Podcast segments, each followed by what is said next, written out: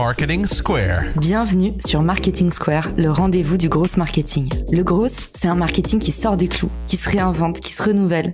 C'est aussi un mindset qui repose sur l'envie de se dépasser, de se détacher de ses opinions une bonne fois pour toutes et d'apprendre en continu. Si tu te reconnais dans cette description, que tu sois débutant ou expert, abonne-toi. Ce podcast va devenir ton meilleur allié. Vous souhaitez augmenter vos conversions et décrocher plus de rendez-vous J'ai un secret à vous révéler. L'extension Refer se connecte partout où se trouvent vos prospects. LinkedIn, HubSpot, Salesforce. En un clic, activez le bouton magique Rencontrer et laissez Refer identifier les meilleures personnes pour vous présenter. Placez le meilleur de la technologie au service d'une meilleure prospection. Découvrez Refer sur refer.social ou cliquez sur le lien dans la description. Bonjour à tous et bienvenue dans ce nouvel épisode de Marketing Square. Aujourd'hui, je suis accompagnée d'une nouvelle invitée, Maeva Kalisiak, la fondatrice de l'agence GladUp. Elle est spécialisée dans l'accompagnement pour tous les formateurs en ligne. Maeva, bienvenue dans le podcast. Merci beaucoup pour ton invitation, Caroline. Ça me fait hyper plaisir d'être là. Bah, tu es un peu docteur formation et aujourd'hui, tu vas nous appliquer un peu le traitement de choc parce que tu es d'accord avec moi. Souvent, la formation en ligne ou le premier infoproduit, on en fait un peu toute une montagne alors que finalement, avec les bonnes méthodes, il n'y a pas de raison de se rendre malade. Complètement, c'est un gros, gros stress, une grosse pression et il y a des gens qui passent même pas à l'action tellement ils se mettent une pression énorme sur les épaules, sur toute la partie organisation et je trouve ça tellement dommage parce qu'il y a des très, très bons produits qu'on ne voit jamais. J'allais te demander, c'est quoi euh, les plus gros symptômes d'échec parmi ceux que tu accompagnes ou là tu nous dis la procrastination c'en est un clairement. Est-ce que tu vois d'autres euh, choses qui font que les formations se cassent la figure avant même d'être nées? Bah, il y a un gros gros problème, c'est le mindset. On va pas au bout des choses parce que on a peur de la concurrence, on a peur de pas être légitime, on a toutes ces peurs en fait qui nous empêchent de passer à l'action alors que finalement on est expert dans notre domaine, on connaît notre contenu et c'est dommage d'avoir ce blocage et de pas passer à l'action derrière. Après, il y a d'autres peurs qui se rajoutent qui vont être plus sur le plan technique. Quand c'est nos premiers lancements, bah, où est-ce qu'on héberge nos formations, quel outil on utilise, qu'est-ce qu'on met en place? Mais finalement, c'est surtout des peurs parce que euh, quand tu as la bonne méthodologie, que tu suis tout étape par étape, tu peux lancer très facilement sans avoir besoin d'avoir les outils les plus chers, d'avoir la communauté la plus grosse. Moi, j'ai commencé, j'avais très peu d'abonnés sur Instagram et pourtant, bah, j'ai réussi à faire des lancements qui ont fonctionné. Je pense que le mindset est le gros blocage. Exactement. Et le fait d'avoir peur de pas vendre, d'avoir potentiellement perdu beaucoup de temps et beaucoup d'argent. Et aussi peut-être le fait de pas faire une formation à la hauteur tu vois, et de se dire ah bah en fait euh, le problème c'est que j'ai mon savoir-faire, mais derrière j'ai pas envie de me mettre dans un truc où potentiellement les gens derrière sont déçus. Je suis tout à fait d'accord avec toi, c'est un gros gros frein. Et alors moi je suis partisante de la méthode du lancement inversé où on va lancer un programme qui n'est pas encore créé. Et la plupart de mes clientes, je travaille avec beaucoup de femmes, ne veulent pas du tout faire ça parce qu'elles veulent d'abord une formation qui est hyper complète, hyper bien construite, hyper belle et hyper parfaite. Sauf qu'en fait, quand on fait sa formation avec ses clients, elle va être d'autant plus parfaite parce qu'on va répondre exactement à leurs besoins. Tous mes premiers programmes, je les ai lancés comme ça et j'ai trouvé ça juste incroyable de cette co construction de programme avec mes clients. Du coup, j'ai pu répondre exactement à leurs besoins parce que finalement, c'est pas ma formation, c'est la leur. Je suis d'accord que j'ai toujours commencé par euh, vendre, en tout cas annoncer, avant de créer. Pour certaines personnes, il y a toujours une croyance limitante, comme si c'était malhonnête. Et en fait, c'est pas du tout malhonnête. Déjà, t'es pas obligé de dire aux gens que la formation, elle est faite. En général, tu peux juste dire, bah voilà, je vais faire une formation là-dessus. Je suis en train de préparer ça. Et c'est une superbe façon de tester l'attraction de ton idée et d'éviter justement de te mettre un peu euh, en galère avec un truc où au final, euh, on connaît ça quand on est entrepreneur. On fait un truc un petit peu à l'instinct parce qu'il y a deux personnes qui nous ont dit pourquoi pas et derrière on se retrouve à payer les pots cassés. Donc prétester son idée, faire du teasing, faire de la précommande, c'est une superbe façon et une honnête façon de vendre finalement. Et tu nous as teasé Maëva, donc euh, je ne fais pas attendre les auditeurs plus longtemps. Par quoi est-ce qu'on commence quand on veut justement lancer son produit ou sa formation en ligne? Alors forcément, on parle de lancement, à la base, tu dois avoir une offre qui répond exactement aux besoins de ton client cible. Je suis absolument obsédée par le client ci parce que je pense que c'est la réponse à beaucoup de nos euh, problèmes en tant qu'entrepreneur et qu'à la base elle est là. Tu dois avoir un produit, une offre, qu'elle soit faite ou non, qui réponde aux besoins de ton client cible. Tu dois avoir déjà au moins une communauté, des personnes sur ta liste email, des personnes à qui vendre. C'était l'un des problèmes que j'avais rencontré chez beaucoup de formateurs qui me demandaient de rédiger leur page de vente et qui finalement, en fait, la page de vente n'était pas vue, vu qu'ils avaient personne à qui euh, communiquer cette page. Donc ça, pour moi, c'est la base. Il faut cette communauté, il faut cette offre. Par contre, la formation n'est pas obligée d'être créée. Parfait. Donc on étudie bien son persona et on est certain de comprendre à quelle douleur, à quel besoin on répond également. C'est ça. Après, tu vas devoir choisir un peu où est-ce que tu vas mettre en place ta stratégie de communication.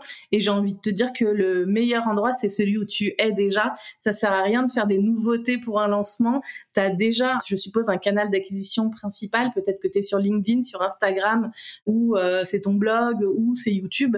Moi, c'est Instagram. Et du coup, bah, j'ai une méthodologie qui est sur Instagram. Je cherche pas à m'éparpiller. Je cherche à aller droit au but pour que mon lancement, il me prenne pas plus d'énergie qu'il y en a besoin besoin et surtout une très bonne organisation. Pour moi, un lancement, ça se prépare pas hier pour aujourd'hui.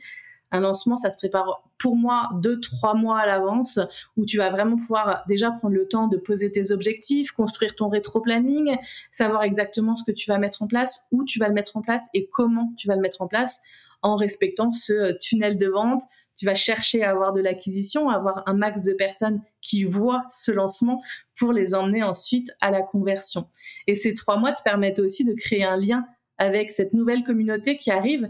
Le lancement, c'est un super moyen, je trouve, pour euh, faire du bruit, pour te rendre visible par plus de personnes sur un temps plutôt court. Donc même si aujourd'hui, tu n'as peut-être pas une énorme communauté, ton lancement, il fera peut-être pas 10 000, 15 000 euros dès le premier, mais en fait, tu vas voir que tu vas attirer plein de monde qui achèteront peut-être au deuxième lancement. Donc toi, tu recommandes de rester focus sur un canal parce que typiquement, imaginons, demain, je me lance dans la vente de t-shirts. Moi, j'ai le gros de mon audience sur LinkedIn. Sur Instagram, je dois avoir un peu moins de 10K. Sur LinkedIn, 80 000. Tu te dis, bah, la question est vite répondue. Je vais plutôt aller sur LinkedIn. Mais en fait, potentiellement, les gens qui vont acheter, ils sont plus sur Instagram. Comment est-ce que tu gérerais un cas comme ça? Moi, ce que je prends en compte quand on définit la stratégie, déjà, je dis toujours qu'il faut pas euh, choisir celle de Pierre, Paul ou Jacques qui ont déjà fait des lancements et qui ont fait des millions d'euros parce que t'es pas cette personne-là. Donc, ce que je vais prendre en compte dans le système que j'ai mis en place, c'est déjà toi qui tu es, ce que tu aimes, quelles sont tes forces pour qu'on s'appuie dessus. Si t'es pas à l'aise face caméra en vidéo, même si je trouve que c'est quelque chose qui fonctionne très très bien, je vais pas te dire de faire ça parce que tu risques d'être très mal à l'aise, tu risques de pas apprécier ce que tu fais, ça va se dégager, tu vas perdre des ventes. Quand on choisit notre canal d'acquisition, c'est la même chose, sur lequel toi tu es à l'aise mais après, il y a aussi ton client cible. Où est-ce qu'il se trouve? Effectivement, si ton client cible pour les t-shirts n'est pas sur LinkedIn, je vais te conseiller de communiquer sur Instagram. C'est pas parce que tu as moins d'abonnés qui sont pas plus qualifiés pour ce produit-là. Parce que c'est quelque chose qui freine beaucoup de mes clients de dire, bah, je lance pas parce que j'ai pas assez d'abonnés. Et ça, bah, si je peux donner un exemple euh, qui est le mien, aujourd'hui, j'ai 2800, euh, je crois, abonnés sur Instagram, ce qui est pas énorme. J'ai une liste email qui est de 1500. Je fais 100 000 euros par an de chiffre d'affaires avec mes formations. Donc, c'est pas parce que tu as une grosse communauté que tu vas vendre plus. Si tu parles le même langage que ton client cible, que tu lui apportes les solutions dont il a besoin, tu vas augmenter ton taux de conversion. Et donc, mieux vaut avoir un taux de conversion plus élevé plutôt que de brasser du monde qui euh, va peut-être pas être intéressé par ton produit. Oui, et d'ailleurs, dans les trois mois que vous indique Maeva pour préparer votre formation, vous avez le temps potentiellement de transitionner d'un canal à l'autre. Et même entre LinkedIn et Instagram, il y a des synergies possibles.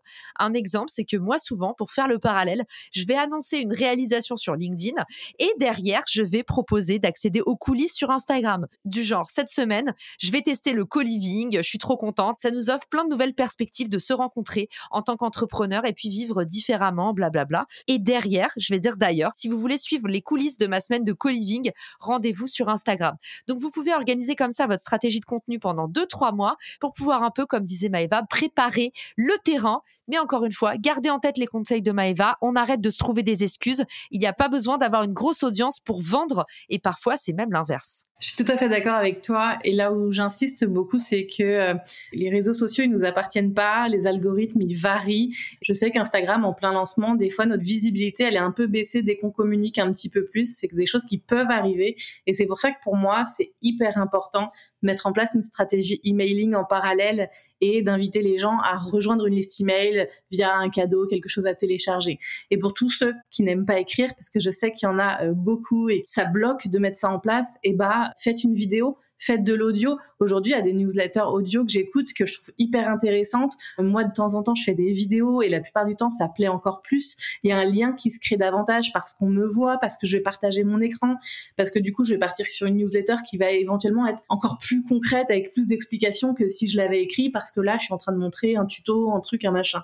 Donc, il existe plein de possibilités et c'est hyper important de trouver ce que vous aimez faire, faites-le et mettez-le en œuvre correctement. Ne vous forcez pas à faire des choses qui vous déplaisent complètement et que vous allez mal faire ou vous n'allez pas être régulière et je trouve ça dommage. Du coup, dans la strate de lancement idéal, il y a quoi une fois qu'on a un peu préparé le terrain, une fois qu'on est prêt à se lancer? C'est quoi justement bah, les séquences email idéales, les canaux que tu mobilises, comment tu les mobilises? On veut tout savoir. Alors moi, je mets plusieurs choses en place. Encore une fois, il n'existe pas qu'une stratégie, mais mon canal principal, c'est Instagram. Donc je vais surtout communiquer sur Instagram.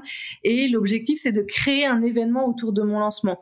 On dit toujours qu'il faut que vos clients vivent un réel euh, événement dans votre programme. Bah moi, je pense que si l'événement il est enclenché pendant le lancement, si vous y mettez tellement d'énergie, d'engouement que la personne elle adore ce que vous êtes en train de faire, elle va davantage investir chez vous. Donc pour moi, c'est important de créer cet événement, de teaser ce que vous êtes en train de faire, de partager toutes vos informations, créer du lien en fait. Les gens, ils vous achètent vous, ils achètent pas votre programme. Et ça, vous allez pouvoir en parler du coup dans les coulisses, dans votre newsletter, dans vos stories Instagram, régulièrement pour donner envie aux gens de venir. Ce que je vais faire en premier, c'est que je vais créer un événement ou une masterclass ou un challenge où je vais commencer à régler un petit problème, où je vais leur faire comprendre que bah ça, c'est possible de le régler, comment on va le régler, et je vais les faire passer à l'action. Je trouve que le passage à l'action est essentiel Aujourd'hui, il y a énormément, énormément de contenu gratuit. Et pour faire la différence, il faut que déjà, pour moi, il y a un passage à l'action qui soit immédiat. À partir de là, je vais principalement communiquer par email et sur Instagram. Donc, quelles sont les séquences que je vais mettre en place? Il va y avoir une séquence email pour les gens qui sont déjà dans ma liste. Et eux, je vais les inviter à participer à mon événement, à s'inscrire à mon challenge ou à ma masterclass. Après, il va y avoir une séquence de rappel où dedans, je vais confirmer leur présence, leur inscription à ceux qui se sont inscrits. Et je vais envoyer une séquence de rappel avec quelques emails pour leur rappeler de bien être présent en live et surtout de leur expliquer les bénéfices d'être présent en live. Pourquoi c'est mieux d'être là en direct que de regarder le replay? Partons du principe qu'on a tous une vie à 200 à l'heure, on fait tous plein de choses et c'est hyper important qu'on ait ce petit email de rappel pour nous dire c'est tout de suite, c'est maintenant, euh, on y va. Et pour préciser encore un peu plus quand vous définissez vos heures d'événement, faites-le par rapport à vos clients cibles. Est-ce que c'est des entrepreneurs? Est-ce qu'ils ont du temps le matin, le midi, le soir? Est-ce que c'est des mamans? Et que du coup, peut-être qu'à 21h, ce sera plus idéal parce qu'elles auront couché les enfants. C'est vous qui connaissez le mieux, normalement, votre client cible. Et du coup, vous allez pouvoir créer l'événement dont il a besoin, le bonjour à la bonne heure. Pour les lives sur Instagram, du coup, qu'est-ce que tu recommandes au niveau euh, pratico-pratique? On les annonce combien de temps à l'avance? C'est quoi le format idéal? Avec ou sans invité? Comment est-ce que tu gères ça? Alors, les deux sont bien. Tout va dépendre aussi de tes objectifs. Moi, dans un lancement, je vais euh, conseiller d'avoir un objectif déjà de visibilité. Donc, le fait de faire un live à deux, Instagram va vous montrer dans les deux communautés, ça va ramener des gens. Donc, je trouve que le live à deux, c'est quelque chose qui fonctionne très, très bien. Souvent, la semaine avant que les lives commencent, je vais rappeler je vais dire bah lundi je vois telle personne, mardi je vois telle personne, mercredi je vois telle personne. Comme ça, c'est vraiment en avant, les gens peuvent réserver un créneau pour regarder le live et être présent. D'ailleurs, on peut être jusqu'à 4 sur Instagram. Est-ce que justement plus on est de fou, plus on rit? Ou est-ce que tu as remarqué qu'en fait 2 c'était cool mais 4 euh, ça devient facilement euh, ingérable?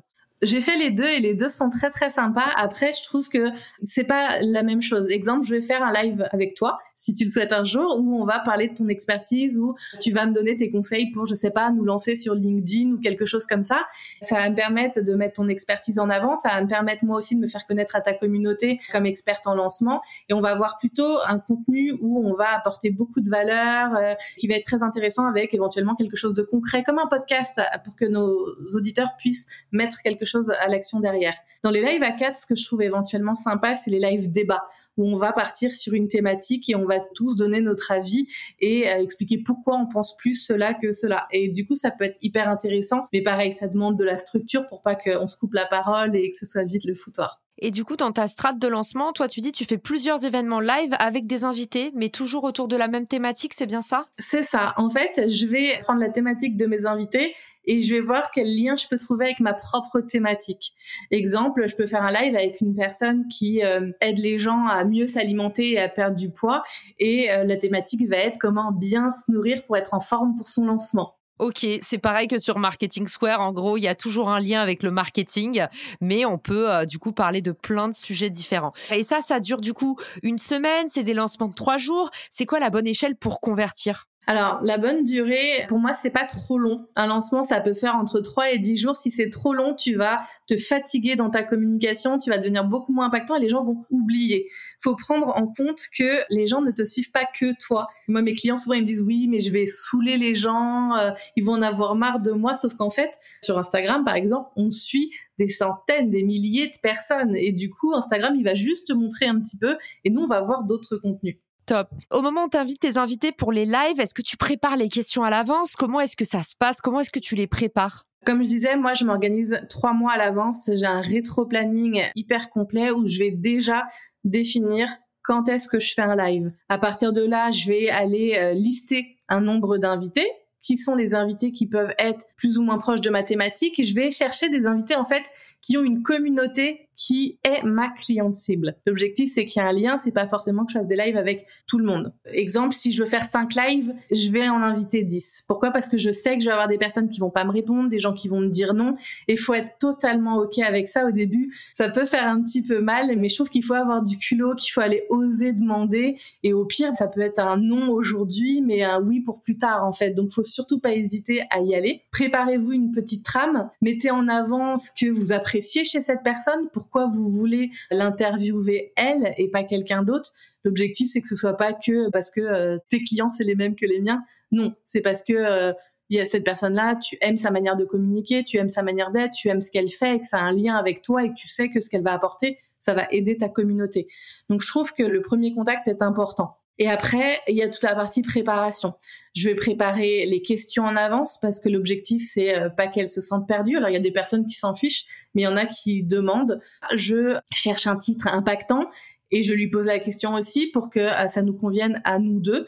Et je vais préparer des visuels aussi à l'avance pour que le jour du live, j'ai plus qu'à enregistrer, mettre ma description et que ce soit fait c'est vraiment que ça me prenne pas plus de temps et que la personne en face, elle va aussi communiquer sur ce live parce que c'est ça qui va t'apporter de la visibilité, c'est ça qui va donner envie aux gens de sa communauté venir nous écouter. C'est quoi tes astuces du coup? Parce que si cette personne vient intervenir dans un live qui est destiné quand même à faire la promotion de tes produits, services, c'est quoi tes astuces pour la convaincre de partager auprès de sa communauté? Parce que dans le live, l'objectif c'est de nous mettre nous deux en valeur. C'est pas juste moi, c'est pas juste elle, c'est que je vais prendre sa thématique, je vais mettre sa thématique en valeur par rapport à la mienne pour que mes clients ça puisse les intéresser. Comme je disais tout à l'heure avec exemple l'alimentation, c'est quelque chose qui peut être clé quand on euh, lance des événements comme ça sur plusieurs jours et c'est hyper important. Du coup, je vais vraiment trouver le bon milieu pour que ce soit gagnant-gagnant pour que ce soit pas que moi qui soit mis en avant ou que elle. Et puis à la fin, je vais lui demander là où on peut la retrouver, lui demander euh, quelle est son actualité, qu'est-ce qu'elle va proposer récemment ou qu'est-ce qu'elle propose maintenant. Et moi, je vais parler aussi de ma propre actualité. Tu recommandes du coup de commencer les lives avant l'ouverture des ventes? J'adore, tu fais une espèce de préchauffe. Pourquoi tu fais ça? Et euh, est-ce que euh, justement tu crains pas de perdre des prospects? Parce qu'on dit souvent pour les conversions, il faut battre le fer tant qu'il est chaud. J'ai trouvé ça osé et j'aimerais beaucoup avoir euh, ton retour d'expérience là-dessus. Parce que, au vu de ce que j'ai étudié par rapport à ma propre cliente cible, hein, c'est important vraiment de bien connaître son client cible. Ma cliente cible a besoin de me faire confiance elle a besoin de savoir que je suis la bonne personne pour l'accompagner et pour ça, bah, elle a besoin de me connaître un petit peu. Moi, là où je fais le plus de ventes, c'est à la fin de mon lancement parce que les gens ont besoin de me découvrir, ont besoin de me connaître, des personnes qui ont déjà investi dans des formations, qui n'ont pas toujours eu des résultats et qui ont un peu peur de réinvestir encore et du coup, ils ont juste besoin de me faire plus confiance. Donc ce côté préchauffage, ça me permet de créer encore une fois cet effet d'engouement qu'ils aient envie de noter la date de l'ouverture dans leur calendrier. J'adore et je trouve ça hyper étonnant quand tu dis que tu fais de la plupart de tes ventes à la fin. J'ai pas mal d'amis qui ont fait des campagnes de crowdfunding et qui me disaient, mais en fait, j'ai appris qu'en fait, on fait 70% des ventes dans les trois premiers jours.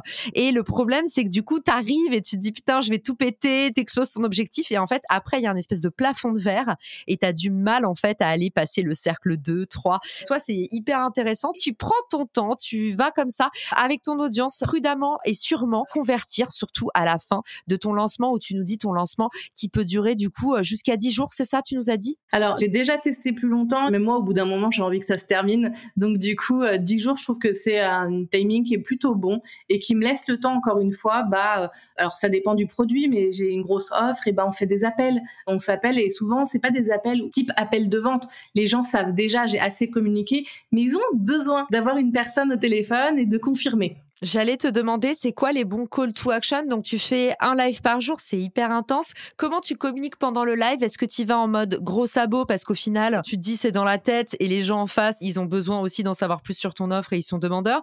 Ou est-ce qu'en fait, tu glisses ça à la fin ou au début ou tu les retargetes après? Comment est-ce que tu procèdes pour convertir? Plusieurs choses pendant mes lives on va apporter de la valeur. L'objectif, c'est qu'ils aient une prise de conscience pendant le live de bah mince, il me manque ça ou mince, je me sens pas capable de le faire seul. Je cherche plus la prise de conscience. Du moment où j'ai la prise de conscience, derrière, bah ça va être où on s'appelle parce que tu as besoin de confirmer ça ou tu passes à l'action tout de suite et le bouton il est là et t'achètes. Après je vais beaucoup communiquer en story. Chez moi ça fonctionne très très bien. Je vais pas dire achète achète achète achète, ça les intéresse pas ça.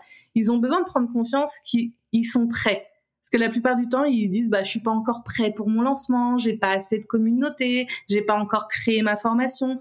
Donc, l'objectif, c'est que je leur montre qu'ils sont prêts en leur expliquant par quoi mes clients passent, certains clients qui ont lancé avant d'avoir créé, certains qui ont lancé alors que trois mois avant, ils avaient 100 abonnés sur Instagram et pas de liste email et qui finalement ont fait pour un premier lancement 5 6 000 euros. Ils ont besoin de cas concrets, de témoignages et toujours à la fin, tu peux acheter la formation, comme ça tu vas directement sur la page de vente et sur la page de vente, tu peux acheter, mais si tu as encore un doute, tu peux m'appeler. Et là, on prend un rendez-vous ensemble et, et du coup, ça va très très vite. Il y a des petits créneaux qui sont un peu partout dans mon agenda pendant cette semaine-là pour qu'on puisse échanger, discuter et qui, j'imagine, t'aide aussi à pivoter, à améliorer tes lives, ton contenu en temps réel, parce que tu prends aussi plein de retours quali et tu comprends ce que les gens aiment. Donc, c'est important aussi de pouvoir parler avec ses clients, même pendant ces phases de lancement. On va parler thunes, parce que tu as déjà euh, un peu transitionné. Évidemment, c'est quelque chose qui intéresse beaucoup. La formation en ligne, c'est très lucratif, mais il y a aussi beaucoup de fausses idées qui circulent, comme quoi ben, on peut se faire un max de thunes hyper rapidement. On voit passer que des trucs avec les formations OPCO, CPF. On n'y comprend rien. Toi, qu'est-ce que tu recommandes comme prix de vente et comme stratégie de vente pour les infoproduits et les formations? Alors ça, c'est difficile de répondre précisément parce que ça va dépendre de ton produit, as de tous les prix parce que tu as de tous les produits. Moi, ce que je recommande souvent, c'est d'avoir plusieurs offres. Ton client cible, il a un chemin de vie il va acheter un produit à ce moment-là parce qu'il a tel besoin, mais sa carrière sera pas toute parfaite après. Il va avoir besoin de plus. Exemple, moi, on va suivre ma formation qui est hyper complète. Ils vont faire peut-être un tout premier lancement à 5, 6 000 euros, 10 000 euros. Et peut-être que des gens qui nous écoutent nous disent, ah, que ça, mais j'ai entendu parler de lancement à 100 000, à 200 000. Mais en fait, quand on commence, on commence doucement. Et on fait pas toujours des milliers de ventes d'un coup. Mais par contre, chaque lancement va nous permettre d'améliorer nos lancements d'après. Donc c'est hyper important d'avoir ce suivi, d'analyser ces chiffres et de voir un peu qu'est-ce que ton client cible aime, qu'est-ce qu'il a compris, qu'est-ce qu'il n'a pas compris. Moi, j'envoie un questionnaire à chaque fin de lancement. Pourquoi tu n'as pas acheté Je sais qu'il y a des gens qui me disent mais c'est un peu bizarre de faire ça, c'est un peu comme je disais tout à l'heure, je suis obsédée par le persona. Ça me permet d'avoir de la donnée supplémentaire et de savoir comment mon client cible a perçu mon lancement Est-ce qu'il a bien compris? Souvent, on fait l'autruche, mais aux États-Unis, ça fait des années qu'ils vont recueillir les intentions, même quand c'est des intentions négatives. Pourquoi vous n'avez pas aimé cette vidéo? Pourquoi est-ce que vous quittez le site? Pourquoi est-ce que vous vous désabonnez? Il faut arrêter de faire l'autruche et récolter un maximum de retours là où on le peut. D'ailleurs, tu nous as dit il faut se diversifier. Ça appelle ma prochaine question. Est-ce qu'on peut faire de l'upsell? C'est-à-dire, est-ce que tu as des petites ruses à nous recommander pour euh, justement aller gagner un peu plus des avec de la formation, peut-être autour de la formation, peut-être en plus de la formation, peut-être à la place de la formation Alors oui, carrément. Il y a les upsells ou aussi les bumps. Donc la différence, c'est que le bump, ça va être un produit qui est beaucoup moins cher et qui va être sur ta page de paiement, alors que l'upsell va arriver après. Moi, j'ai beaucoup de clients et en fait, j'ai une offre en accompagnement individuel, une offre en formation en ligne et je me rends compte qu'il y en a beaucoup qui sont fatigués de la formation en ligne et qui ont besoin de quelqu'un qui, est derrière, qui les bouscule, qui leur met des coups aux fesses quand il faut. Et du coup, pouvoir avoir une offre supplémentaire qui va proposer, pourquoi pas, du coaching individuel ou pourquoi pas une offre complémentaire. C'est quelque chose qui plaît beaucoup. Et l'avantage, encore une fois, ça rejoint ce que je disais tout à l'heure. Alors, c'est important d'avoir de la visibilité, mais c'est important d'être sur la conversion. C'est-à-dire qu'en faisant ça, tu vas pouvoir faire de ton panier moyen un panier beaucoup plus important parce que les gens qui vont acheter chez toi, ils vont racheter une nouvelle offre et là, dans ces cas, tu vas gagner plus d'argent sans avoir besoin de toucher plus de gens. J'adore. Et euh, est-ce que tu as testé par exemple l'affiliation pour vendre davantage tes formations? Si oui, quelles sont euh, les bonnes normes? Alors l'affiliation, pour ceux qui nous écoutent, euh, rapidement une petite parenthèse, c'est tout simplement quand on n'a pas les moyens d'avoir une équipe commerciale, ben, on peut trouver des solutions comme l'affiliation, transformer vos clients satisfaits ou même votre communauté en ambassadeur et du coup leur proposer d'aller euh, distribuer votre formation par exemple tout en touchant une commission en rien faisant.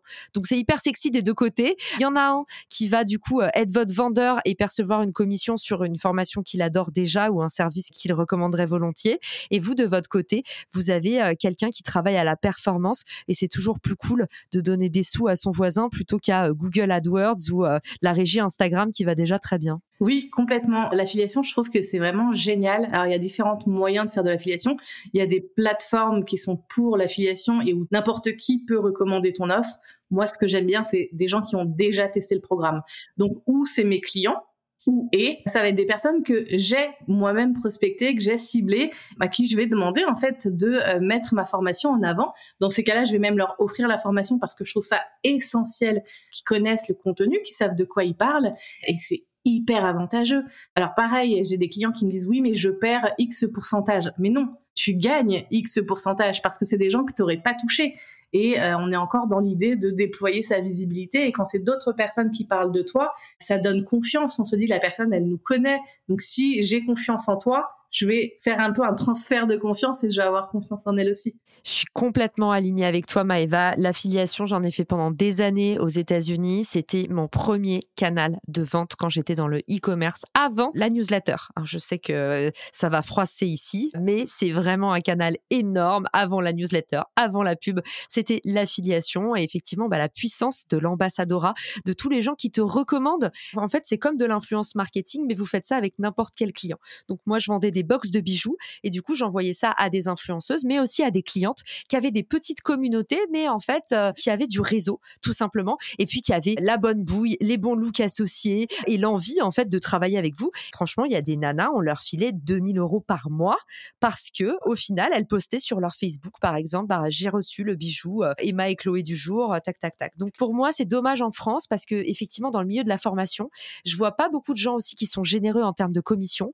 Et pourtant, si demain, je lançais une formation en ligne, un truc enregistré, je proposerais 70% de commission parce que plus vous avez de personnes qui vont vous représenter, plus vous allez les vendre, les formations, et derrière, vous vous en foutez. La formation, elle est déjà faite. Vous l'avez déjà produite. Donc, vous avez tout à y gagner à ce que les gens aient à cœur à la distribuer à très grande échelle. Donc, soyez généreux dans vos programmes d'affiliation. Je vois beaucoup aussi de Français autour de moi qui disent, ah non, pas plus de 20%, c'est mon travail. Une fois que c'est produit, vous êtes en train de créer du manque à gagner en n'étant pas assez généreux. C'est génial ce que tu es en train de dire parce que alors moi j'essaye, je me bats à chaque fois pour qu'ils donnent au moins 30%, donc je suis loin de réussir à leur faire donner 70%, mais oui, je suis tout à fait d'accord avec toi, en fait, plus on est généreux et plus les gens ils vont avoir envie de vous recommander. Hein. Et une fois que c'est fait, c'est fait, donc en fait tout ce que vous vendez c'est du bonus. Donc voilà, pour moi en tout cas, si vous avez passé à minima le premier prix de revient psychologique, vous vous dites je me suis remboursé, soyez hyper généreux et testez la stratégie d'affiliation. Je te ferai euh, volontiers à tester Maeva Richmaker parce que j'ai créé Richmaker pour rapprocher les écosystèmes entre eux pour que tu puisses justement rencontrer d'autres acteurs et créer de l'affiliation et pas euh, juste une plateforme self-service où derrière tu dis mon prix c'est ça, mais une plateforme où vraiment tu parles avec des gens, tu connectes avec des influenceurs, avec des ambassadeurs. Et ça, euh, franchement, moi, c'est une conviction hyper forte depuis que je suis rentrée et j'ai hâte que le marché français devienne un peu plus cool et un peu moins peur tout le temps de se faire avoir la générosité avant tout. Je suis tout à fait d'accord d'accord. Et tu vois, moi, dans ambassadeur, ben, il y a aussi tout ce qui est gratuit. Parce que pareil, j'entends beaucoup de gens qui me disent, mais je peux pas donner beaucoup de contenu gratuit, je vais pas tout donner. Il faut que je fasse payer aussi. Et là encore, je suis contre parce qu'un conseil, ça remplace pas un programme complet qui va t'emmener d'un point A à un point B. Mais le fait de donner, de répondre aux questions, moi, je passe beaucoup de temps sur Instagram à répondre aux gens en message privé. Et ben, même si éventuellement, c'est des gens qui vont pas acheter. C'est des gens qui vont parler de moi c'est des gens qui vont être ravis que je les ai aidés, qui vont avoir confiance en ce que je dis. Régulièrement, ça me ramène des clients, juste le fait d'être sympa et de répondre aux gens. Mais bien sûr, c'est la base. Et maintenant, ceux qui pensent qu'on achète du contenu payant se fourrent le doigt dans l'œil. On achète une ambiance, on achète un lien avec une personne, on achète l'accès à une communauté. Mais aujourd'hui, il n'y a plus personne qui va payer juste pour du contenu payant. Parfois, c'est même du mécénat. C'est on a envie de pousser telle ou telle personne parce qu'on se dit waouh, c'est incroyable ce qu'elle a réussi à faire. Donc oui, n'ayez pas peur de commencer par donner. Ça, c'est clair et net. Et surtout, dans ce milieu-là de l'infoprenariat, il faut plus que jamais commencer par euh, être généreux avec les autres tourner vers les autres, les écouter, comme vous a dit Maëva aussi. On part pas martel en tête avec son idée parce qu'on a parlé à une personne. Et puis tout au long de sa stratégie de lancement, vous avez vu Maëva, elle dit bah, je continue à faire vivre le lien, je continue à prendre des rendez-vous découvertes, je continue à écouter les gens, à répondre aux commentaires. Donc voilà, la stratégie de lancement, c'est un exercice en continu. Et ma dernière question, Maëva, avant qu'on se quitte justement, c'est est-ce que tu as l'approche un peu comme les plateformes de crowdfunding type euh, Kickstarter qui vont dire je fais plusieurs lancements dans l'année et je préfère faire des fenêtres de vente rétrécies ou est-ce que tu dis, bah non, moi j'en fais un par an et je le ritualise? Non, j'en fais plusieurs dans l'année. C'est la formation, on dit beaucoup euh, qu'on peut lancer une formation en ligne tout seul et un peu la laisser vivre tout seul et partir, je sais pas, à la plage, n'importe où, voyager. Et en fait, j'ai pas réussi à faire ça parce que je suis absolument accro à mes clients et que du coup, dans chacun de mes programmes, je corrige, je fais des consultations, je réponds aux questions, je fais des coachings, je suis hyper présente. Donc du coup, je pourrais pas lancer euh, juste une fois dans l'année parce que ça me ferait éventuellement trop de monde d'un coup et que je préfère découper en disant, bah voilà, sur trois mois, je vais être avec vous. Hier encore, j'ai corrigé une page de vente. La nana, elle est rentrée il y a deux ans dans mon programme. Elle a déjà fait quatre lancements et à chaque fois, on améliore ensemble. Et ça, c'est juste, mais ce que j'adore faire. Donc, je trouve que trois lancements pour moi, pour mon produit, c'est ce qui me convient bien. Génial. Maëva, dis-nous vite où est-ce qu'on peut te retrouver, même si on a une petite idée maintenant? Bah, sur Instagram, à Maëva Kalisiak, tout simplement. Merci à tous pour votre écoute. Merci Maëva pour ta générosité. J'ai adoré couvrir avec toi ce sujet et bravo pour ton succès. Je dois dire que tu en vois quand même parce que euh, tu nous as prouvé à tous que on se donnait beaucoup d'excuses et aujourd'hui, je compte sur vous pour commencer là dès demain à passer à l'action. Vous n'avez plus d'excuses. Vous pouvez aller voir Maëva si vous avez des questions complémentaires et sinon, je vous donne rendez-vous dans les ressources de l'épisode pour recevoir tous les bonus. Ciao Si cet épisode te plaît, tu peux le partager en me taguant ou lui laisser 5 étoiles sur Apple Podcast. Marketing Square.